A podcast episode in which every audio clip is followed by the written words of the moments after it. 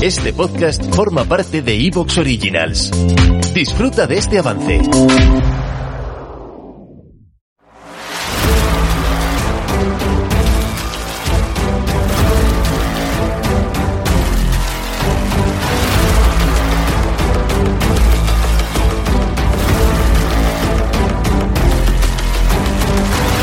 Bienvenidos al podcast Técnica Fórmula 1. Episodio número 604. El análisis del Gran Premio de Brasil.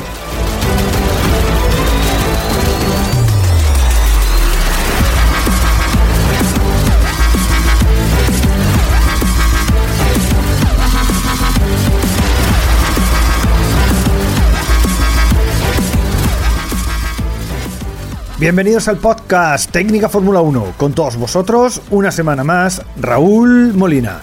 Gran fin de semana de motor el que hemos tenido de principio a fin y esto es para estar de enhorabuena. La Fórmula 1 nos dio un fin de semana espectacular en Brasil, incluida la carrera sprint y el domingo que decir, hasta con nuevos ganadores en la categoría con los Mercedes, haciendo un doblete de ensueño para ellos, por supuesto, y hasta con un nuevo piloto ganando en la Fórmula 1 como fue George Russell. Carrera divertidísima, llenas de adelantamientos y maniobras espectaculares, polémicas, sobre todo el sábado del sprint, mucha estrategia el domingo con pilotos fuera de posición pudiendo remontar, bueno, el típico buen sueño de un fin de semana perfecto de F1 y encima hasta con un Haas haciendo la pole, maravilloso, ¿qué quiere decir más? Y esta semana la F1 acabará este campeonato en Abu Dhabi, donde todavía hay muchas cosas en juego para algunos. Un largo camino el de la categoría este año, la verdad que, pero bueno, en el que todo hay que decirlo, nos hemos divertido de lo lindo la mayor parte de los grandes premios. Por su parte, los rallies han llegado al final de esta temporada con el rally de Japón, prueba sorprendente, preciosa, difícil a más no poder, con unos tramos de ensueño, con dramas a cada tramo y que nos ha dejado un doblete de Hyundai más que inesperado. Neville hizo un rally perfecto y se mereció la victoria de largo. Le siguió Tanak en una gran recuperación y el mejor de los Toyotas, el único en el podio, no fue ni más ni menos que Takamoto Katsuta. Lo que bueno, nos dejó otra de esas imágenes memorables del fin de semana. Así que una semana más. Tenemos un espectacular menú de Motorsport y para hacer todos estos análisis que tenemos por delante vamos a contar con parte de nuestro gran equipo de analistas a los que como siempre paso a saludar. En primer lugar tenemos con nosotros a Abel. Abel, ¿qué tal? Muy buenas, Raúl. Pues eh, encantado de estar aquí, encantado de, la carrera que tuvimos en el Gran Premio Brasil, sobre todo porque creo que fue eh, espectacular, ¿no? Son de estas carreras que queremos ver especialmente a final de año para despedirnos con un buen sabor de boca. Y no solo eso, sino por la sensación que nos dejó de que lo más probable es que el año que viene tengamos lucha de tres coches diferentes, ¿no? Que es lo que hemos echado de menos este año, que parecía que eran dos solamente. Mercedes ha ido cogiendo ahí cada vez más ritmo y al final pues los tenemos ahí metidos en la, la batalla, ¿no? Tanto es así que al final se han hecho un 1-2 en Brasil, así que nada, encantado estar aquí y comentar esa buena carrera. Fantástico eso que dices, ¿eh? eh ojalá esto se mantenga la temporada que viene porque, mamma mía, seis coches luchando por poles, victorias, vamos, donde lo firmamos, ¿no? Bueno, todavía es muy pronto, pero sí, yo también he, he, pensado lo mismo que tú, vamos, realmente. Bueno, también tenemos con nosotros a Iván Fernández. ¿Qué tal, Iván? Pues muy bien, fines de semana de esos que echaremos de menos en los próximos meses, en las próximas, sí. próximas semanas, porque se nos reduce ese, ese programa que podemos tener el fin de semana de Motorsport. Eh, carreras entretenidas prácticamente en todos los lados, Japón, también en Bahrein con el, con el Mundial de Resistencia, también obviamente en Interlagos con seguramente el mejor fin de semana al sprint que hemos tenido de los seis que hemos visto hasta ahora. Sí. Eh, que nadie se malacostumbre porque seguramente es muy difícil igualar estos niveles de espectáculo en un fin de semana al sprint normal. O sea, que nadie se piense que esto va a ser una tónica habitual. Yo creo que es más por el circuito y las circunstancias que se dieron y el que esté ya todo decidido lo que nos llevó a ver esa espectacularidad de la lucha simplemente por la victoria de, en muchos casos, ¿no? Después sí que había gente que se estaba jugando su campeonato y que le da mucha importancia, pero desde luego yo creo que este fin de semana iba en juego la victoria, el honor y el dejarnos ese bonito espectáculo tanto al sprint como el domingo en el Gran Premio de, de Sao Paulo, que para mí seguirá siendo el Gran Premio de Brasil. Claro.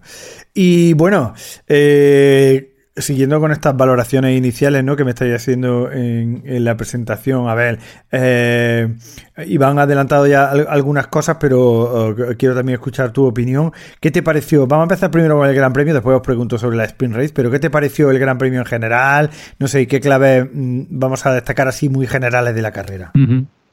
Bueno, pues a mí me gustó mucho el, fin de semana en sí. Estoy de acuerdo con Iván, incluso lo decíamos ya en el, programa antes del Gran Premio, ¿no? Que nadie se piense que si tenemos algo especial en la sprint de Brasil, esto sería tónica general, porque es verdad que íbamos a tener cambios de posiciones diferentes, íbamos a tener cositas extrañas, la clasificación fue loquísima ya de por sí, entonces, bueno, pasaron más cosas incluso de las que podíamos esperar, yo creo, en la, en la clasificación, tanto en la normal, llamémosla así, como en la carrera sprint, pero bueno, al final fue un bonito fin de semana, ¿no? Y es un circuito que eh, yo creo que siempre da pie a este tipo de cosas. Que es verdad que tenemos una zona clara de adelantamiento, pero luego hay zonas en las que siempre intentas buscar un hueco porque el, circuito es lo suficientemente ancho, da pie a diferentes trazadas, entonces es un circuito muy especial en ese sentido y que siempre da carreras yo creo que bastante entretenidas. Así que bueno, a mí me gustó mucho el fin de semana, creo que fue clave por supuesto la organización en sí por tener una, una clasificación al sprint extra, ¿no? Que es la que, es lo que no solemos tener, pero luego también el tema de los neumáticos fue clave, que estuvimos aquí debatiéndolo, eh, un neumático duro que no funciona en absoluto, nadie lo quiso poner, e incluso gente haciendo tres paradas con tal de no poner ese neumático duro. Eso yo creo que fue clave, aparte por supuesto de los safety car y demás que tuvimos. Sí, ahí yo, fíjate, yo estoy contigo con el tema de las gomas, como, bueno, en la sprint race fueron claves, eh, el rendimiento que tenían, eh, después tremendo, ¿no? O sea, traer un neumático duro que no lo ha montado nadie, absolutamente nadie. Mm, no sé, me pareció extrañísimo y una cagada ahí de Pirelli, bueno, que supongo que para el año que viene lo tendrán que arreglar, pero aquí las gomas, la estrategia, los undercut, al final jugaron un, fueron claves para explicar, por ejemplo, el podio de Sainz, ¿no? Eh, absolutamente. Eh, y mm, también los coches de seguridad, ¿eh? porque el Virtual Safety Car y el coche de seguridad que sale al final de la carrera también eh, le, permite a, le permite a Sainz consolidar el undercut que había hecho y tener neumáticos frescos. Otros no lo hacen y pagan pagan muy bien el pato, especialmente, especialmente Pérez, que no pasó por boxes y cayó muchísimas posiciones. Entonces aquí el tema de los neumáticos sí que fue clave y después eh, uno sorprendente, desde mi punto de vista, ¿no? Sorprendente en el sentido de que nadie se esperaba esta degradación y este comportamiento de las gomas, ¿no? Y, bueno, y, y, a pesar de eso, o sea, las gomas degradando, teniendo que hacer muchas paradas y nadie optó por el duro. O sea, imaginaros lo mal neumático que era en este circuito, que era infumable para nadie, ¿no? No sé. Bueno, Iván, ¿y en tu caso qué te pareció el, Gran Premio en general? Más allá de lo que nos has contado del Sprint Race, que ahora volveremos sobre eso. Eh, ¿Cuáles son para ti las claves de esta carrera? Bueno, sin duda, yo creo que al final, en la jornada del sábado, tuvimos el tema de que el neumático medio le funcionara tan mal a Max Verstappen. Al final, lo que dices tú, la degradación parecía que iba también por, por partes, porque el neumático blanco hubo momentos en los que duró bastante, que se mantuvo bastante constante y eso permitió que sobre, todo que los pilotos que salían con él en la jornada del sábado pues pudieran remontarle a, Verstappen en esa parte completa de, toda la carrera, que tampoco era una carrera a más de 100 kilómetros, no sé, eso, era al final media hora de, duración y nos encontramos con que el medio no soportó seguramente ese estrés de, de, toda la carrera y encima pues bueno, tuvimos el, vimos ese bajón de rendimiento, por así decirlo, en el, en el Red Bull de, Verstappen, que, que, después le permitió dar caza a los Mercedes y al Ferrari de Carlos Sainz.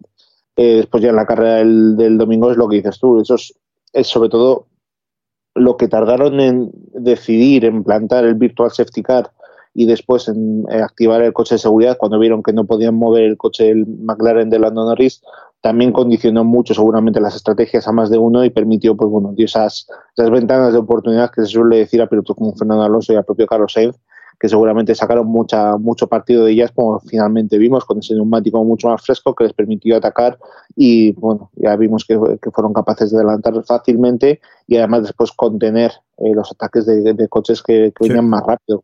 Por ejemplo, en este caso Verstappen y Checo Pérez por detrás de, de Fernando Alonso excepto que, Alonso, eh, que Pérez llevaba al medio, que seguramente estaba viendo ahí eh, muy bloqueado porque no tenía la goma específica o mejor para ese momento de carrera, pero sí que este al final, como dice eh, determinó mucho el tema de los neumáticos, de la degradación y sobre todo de la aparición de esos coches de seguridad, especialmente el segundo en la carrera del domingo.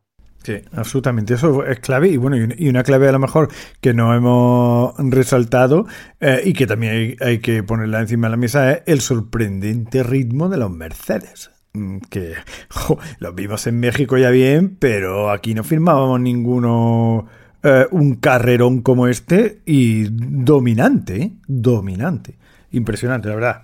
A mí los, mejores en ritmo de carrera, yo creo que por lo menos los más estables, el conseguir que los dos monoplazas fueran tan competitivos durante tanto tiempo en las dos carreras, en sábado y el domingo, yo creo que fue un, notición para, lo que decía, a ver, para vernos en 2023 que haya tres monoplazas en la lucha. Esperemos que se mantenga así, que no haya bajones de rendimiento o, bueno, sorpresas de cara ya al inicio de la próxima temporada, pero desde luego, eh, de lejos, los que mejor ritmo de carrera tenían este fin de semana.